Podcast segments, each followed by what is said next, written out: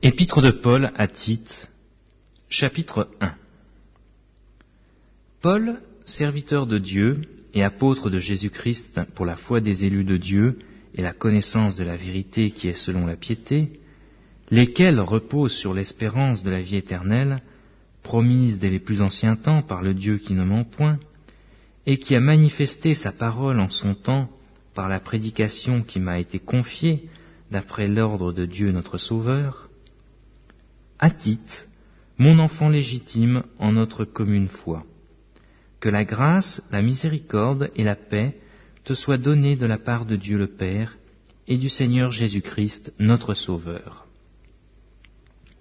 Je t'ai laissé en Crète afin que tu mettes en ordre ce qui reste à régler, et que selon mes instructions, tu établisses des anciens dans chaque ville.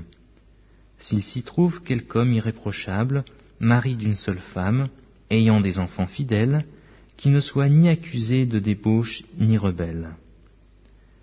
Car il faut que l'évêque soit irréprochable, comme économe de Dieu, qu'il ne soit ni arrogant, ni coléreux, ni adonné au vin, ni violent, ni porté à un gain déshonnête, mais qu'il soit hospitalier, ami des gens de bien, modéré, juste, saint, tempérant, attaché à la vraie parole telle qu'elle a été enseignée, afin d'être capable d'exhorter selon la saine doctrine et de réfuter les contradicteurs.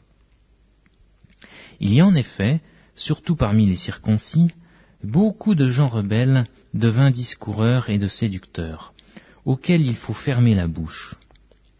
Ils bouleversent des familles entières, enseignant pour un gain honteux ce que l'on ne doit pas enseigner. L'un d'entre eux, leur propre prophète, a dit Crée-toi, toujours menteur, méchante bête, ventre paresseux. Ce témoignage est vrai. C'est pourquoi reprends-les sévèrement, afin qu'ils aient une foi saine, et qu'ils ne s'attachent pas à des fables judaïques et à des commandements d'hommes qui se détournent de la vérité.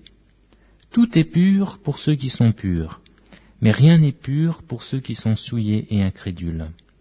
Leur intelligence et leur conscience sont souillées. Ils font profession de connaître Dieu, mais ils les renient par leurs œuvres, étant abominables, rebelles et incapables d'aucune bonne œuvre.